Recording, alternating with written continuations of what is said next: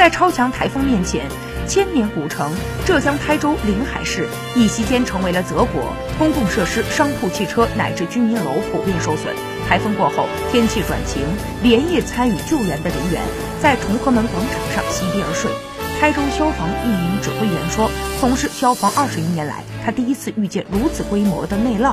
在救援人员往来频繁的重合路航道上，一对从事房产中介工作的韩氏姐妹正自发为救援队伍送矿泉水。他们表示感谢消防战士们帮临海，我们作为临海人当然要感恩，送点水是我们应该做的。